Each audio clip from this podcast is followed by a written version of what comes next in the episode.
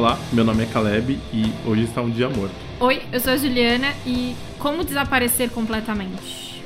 Oi, meu nome é Luana e todos habitamos uma terra de casas vazias.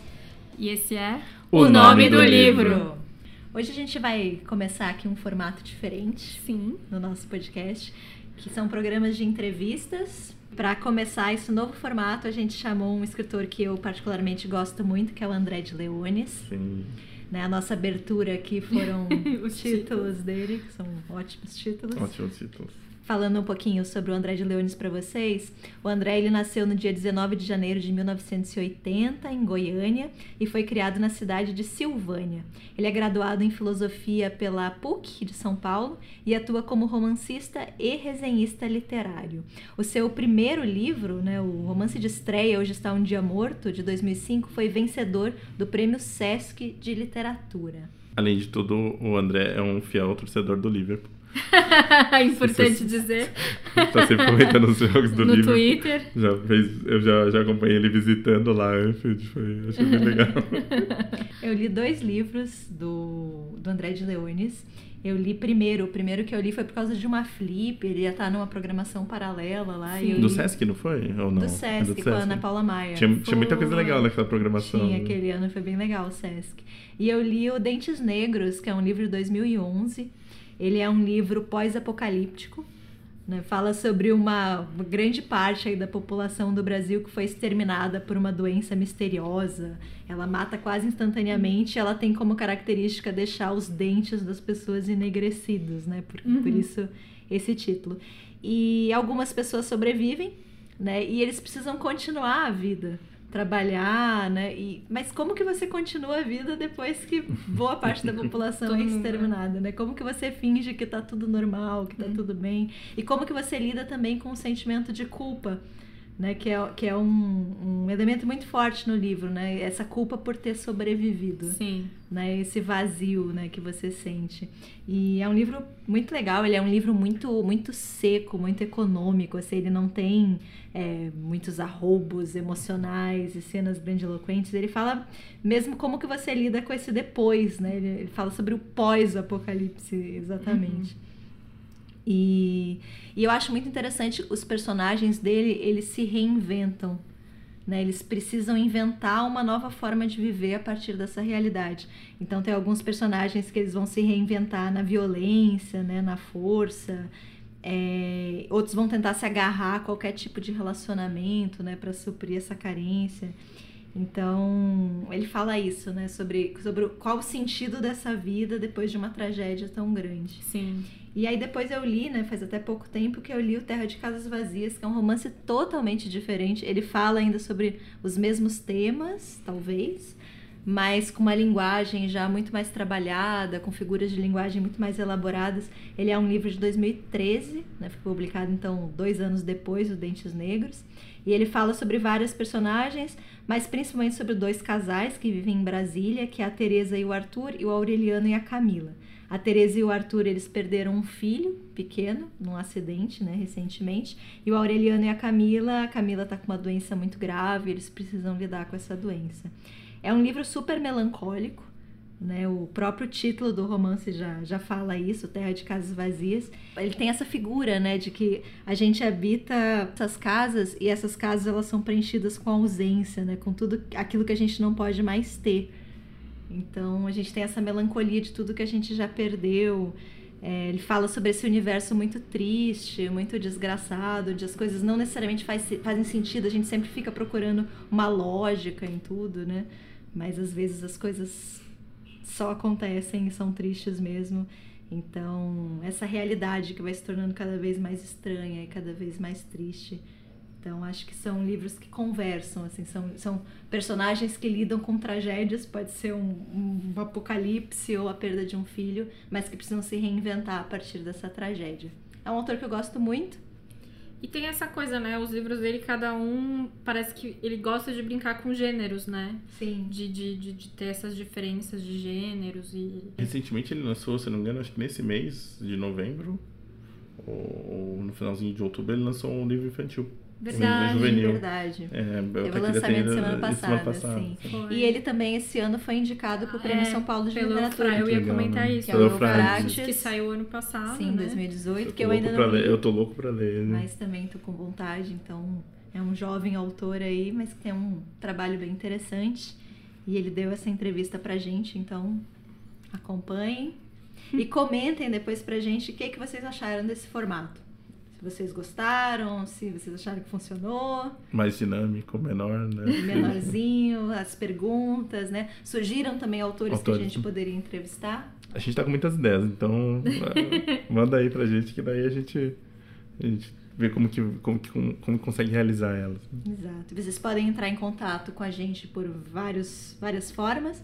A gente tem o e-mail, que é o nome do livro podcast, arroba gmail.com, o Instagram, que é o nome do livro podcast, o Facebook, que é o nome do livro, e o Twitter, que é o nome do livro pod. POD. POD. Então, sugestões, dicas de autores são muito bem-vindas. E é isso, curtam aí a entrevista.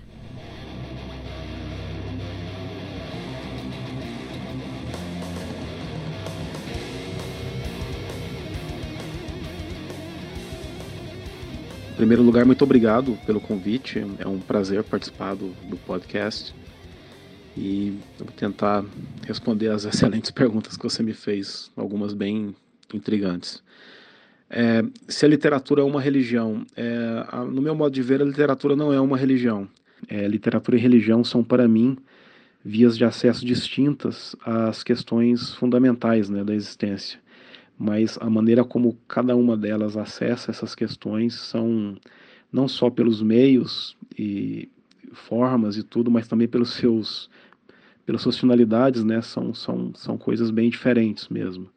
Você pode até encontrar valor literário, estético em obras religiosas. Eu vejo isso em diversos livros da, da Torá, ou da Bíblia cristã, que seja, ou de outras religiões mas em termos propriamente estéticos, né, de, de, de como reconstruir a, a realidade ou, ou, subverter a realidade também a partir de um ponto de vista estético, é isso a literatura faz mesmo, né?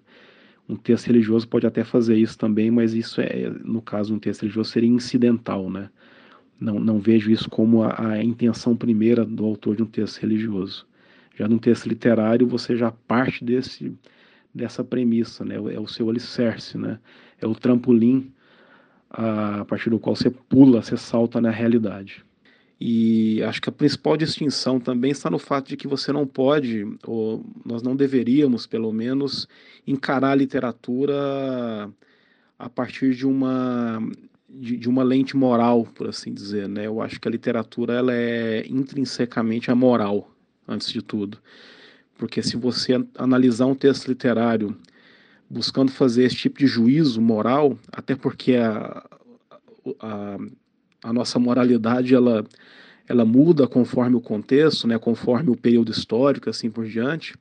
Coisas tidas como normais há alguns anos hoje não, não são mais aceitas, pelo menos por quem tem bom senso, né? por exemplo, homofobia, racismo e assim por diante. Então, se você analisa uma obra literária a partir dessas lentes morais, por assim dizer, que são também a matéria-prima de um texto religioso, por exemplo, eu acho que o, o, texto literário ele é, ele acaba sendo deixado de lado, né, pelo que ele tem de melhor. Então, eu acho que literatura e religião são, são é, vias distintas de acesso, né, como eu disse no começo. Eu acho que escrever é um gesto na direção do outro, mas antes de ser um gesto na direção do outro, é um gesto na direção de si mesmo.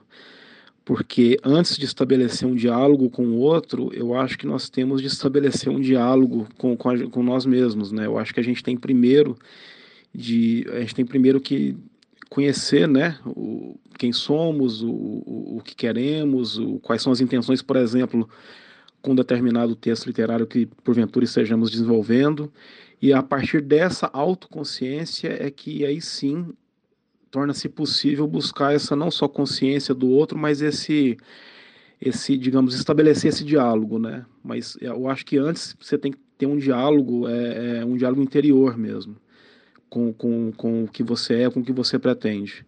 Só a partir desse diálogo ter estabelecido pelo menos uma base né, de, de, de, de conversação, é que aí sim com o texto literário e a partir do texto literário se torna possível esse, esse gesto na direção do outro, né? esse estabelecimento de um diálogo com o outro, um diálogo efetivo.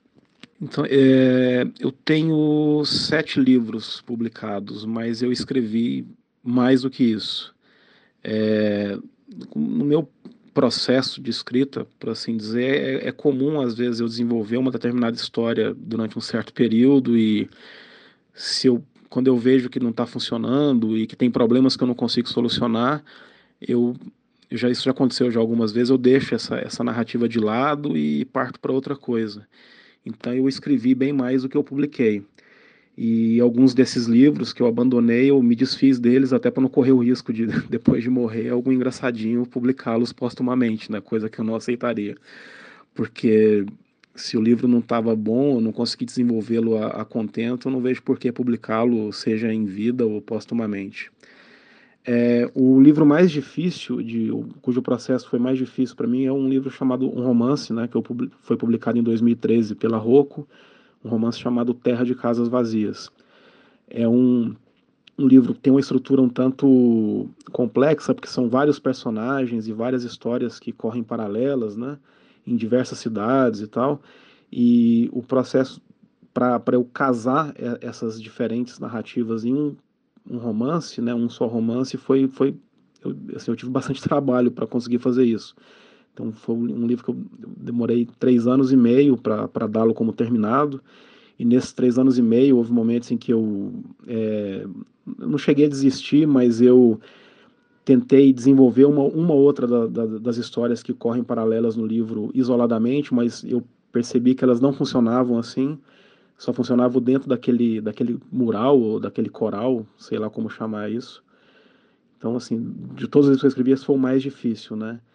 E você não perguntou, mas o mais tranquilo eu diria que é o Dentes Negros, porque é um, o processo dele foi mais é, teve um, digamos assim, eu tive mais facilidade para estabelecer o tom, para lidar com o tema, né, que eu tinha escolhido, que é uma, é uma narrativa pós-apocalíptica, né, e até pela forma como eu escolhi trabalhar com esse tema, né, que é uma, é uma narrativa bem descarnada, bem curta, né, bem árida, por assim dizer, mas bem uma coisa lembra um pouco eu, pelo menos na minha cabeça, eu pensava muito no, nos livros do Aaron Appelfeld, que é um escritor é, israelense já falecido, e também no nosso Graciliano Ramos, né, naquela de buscar assim a, a, o texto mais direto e, e mais seco possível. Então, nesse sentido, até por essa intenção desde o começo, eu tive mais facilidade. Não que escrever dessa forma seja fácil, mas naquele momento, né, com, dentro do que eu propus fazer, a coisa se desenrolou com com mais facilidade do que com terra de casas vazias, por exemplo. Bem, é... eu descreveria a língua portuguesa de forma bem diferente, como eu descrevo o hebraico lá em Terra de Casas Vazias, né? Como você lembrou que eu, eu digo que o hebraico é uma a língua hebraica é uma língua ríspida, arenosa, né? E de fato é rascante, né? Mas isso pelo som mesmo que você não entenda uma palavra de hebraico é fácil é fácil perceber isso. Eu acho que a língua portuguesa, nesse sentido, até para os ouvidos, ela é mais amistosa. Não por acaso a, a música brasileira é, é, é, tão bem benquista né, pelo mundo, porque tem essa característica, eu diria até acolhedora. Né? Eu acho que a língua portuguesa ela é acolhedora, ela é confortável, de, de certa forma. E ela permite, pela sua própria estrutura, que se desenvolva determinados períodos né, que guardam uma certa sinuosidade que em línguas mais duras, por assim dizer, é, isso, isso também é, é, possível, mas é mais difícil de ser atingido, né? Eu acho que, sei lá, por exemplo, se o, o Hermann Bloch não fosse alemão e fosse escrever A Morte de Virgílio, eu acho que aqueles longos períodos lá do romance, eles seriam mais facilmente alcançáveis se ele utiliza, se valesse da língua portuguesa, né? Acho que a língua alemã, por exemplo, ela é muito útil em, quando você vai desenvolver um pensamento filosófico, por exemplo, pela pela forma como você consegue estruturar palavras e conceitos e tal. A língua portuguesa ela é, já é mais amistosa para com a, a, a digamos assim, a, a, literatura mesmo, né? A, o, fraseado literário mesmo, né? Tanto descritivo quanto metafórico, né? Nesse sentido, eu acho ela bem feliz mesmo e eu me sinto muito grato por poder utilizá-la, né? Como como ferramenta, né? Para o que eu quero fazer e para o que eu faço. É, eu, eu costumava brincar quando eu estava promovendo o lançamento do Dentes Negros, dizendo que o Apocalipse é uma boa ideia, é, mas porque é um tema, né, um, um, gênero, subgênero, tanto literário quanto cinematográfico, muito muito visitado e revisitado, né, por autores e cineastas dos mais diversos tipos, né. Então eu, eu costumava dizer que o Apocalipse é uma boa ideia por isso, né, porque muitos escritores e muitos cineastas se apropriaram, né, dessa desse tipo de, de, de, de formulação, né, fantasiosa sobre como seria, né, o a existência no, no, no, mundo após um cataclisma, ou uma guerra nuclear, ou quer que seja, uma epidemia, como é o caso dos Dentes Negros, né? No caso, é nesse sentido que eu usava essa frase. E me interessava também, é, assim, isso nisso, apesar de serem livros muito diferentes, né, eu acho que Dentes Negros e Terra de Casas Vazias, eles têm uma proximidade no sentido de que ambos se detêm sobre personagens que passaram, né, por um trauma ou por algum tipo de perda, seja, no caso do Dentes Negros, uma perda é, facilmente verificável, né, porque boa parte do país foi para o foi pro saco, e no caso do Terra de Casas Vazias é uma perda, entre aspas, doméstica, né, ou familiar, né, no caso do casal lá que perde o filho. Então, mas ambos tentam se reestruturar, né, se, se reerguer, tentam se enxergar novamente, se, se ressituar no mundo para e se ressituar também diante do próximo, né, diante do outro. Então, eu acho que ambos desenvolvem temas similares nesse sentido.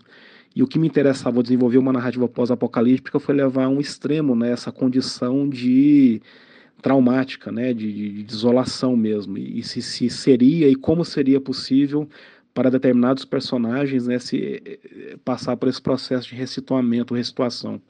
Então, isso era o que me interessava no, ao desenvolver o livro.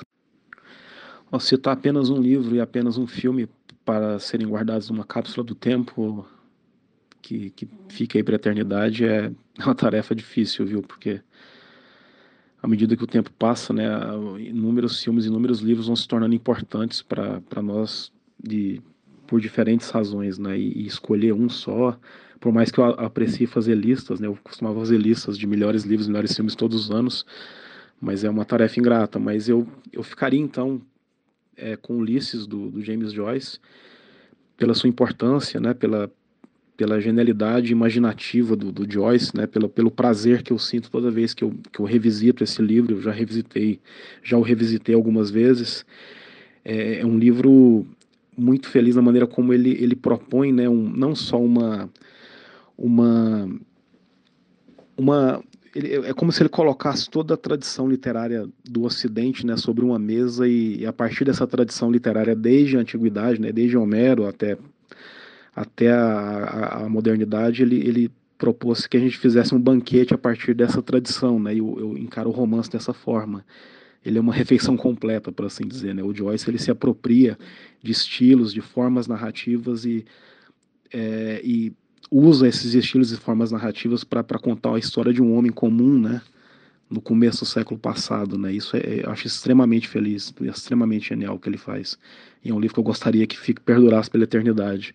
Acho que um filme, então, eu, eu ficaria com O Poderoso Chefão, parte 2, do, do, do, Francis Ford Coppola, porque eu, eu acho genial a maneira como Coppola e o Mario Puzo, né, que corroterizou o filme com ele, ó, como eles é, desenvolvem sem concessões né, essa, essa tragédia né, que, de um personagem lá que é um, um, criminoso, claro, mas que, que tentando salvar a família, como ele, ele diz para a própria mãe dele a certa altura do filme, ele tentando salvar a família, ele acaba por perder a família, né? É uma, um personagem muito trágico, né, esse do Michael Corleone lá, interpretado pelo Al Pacino.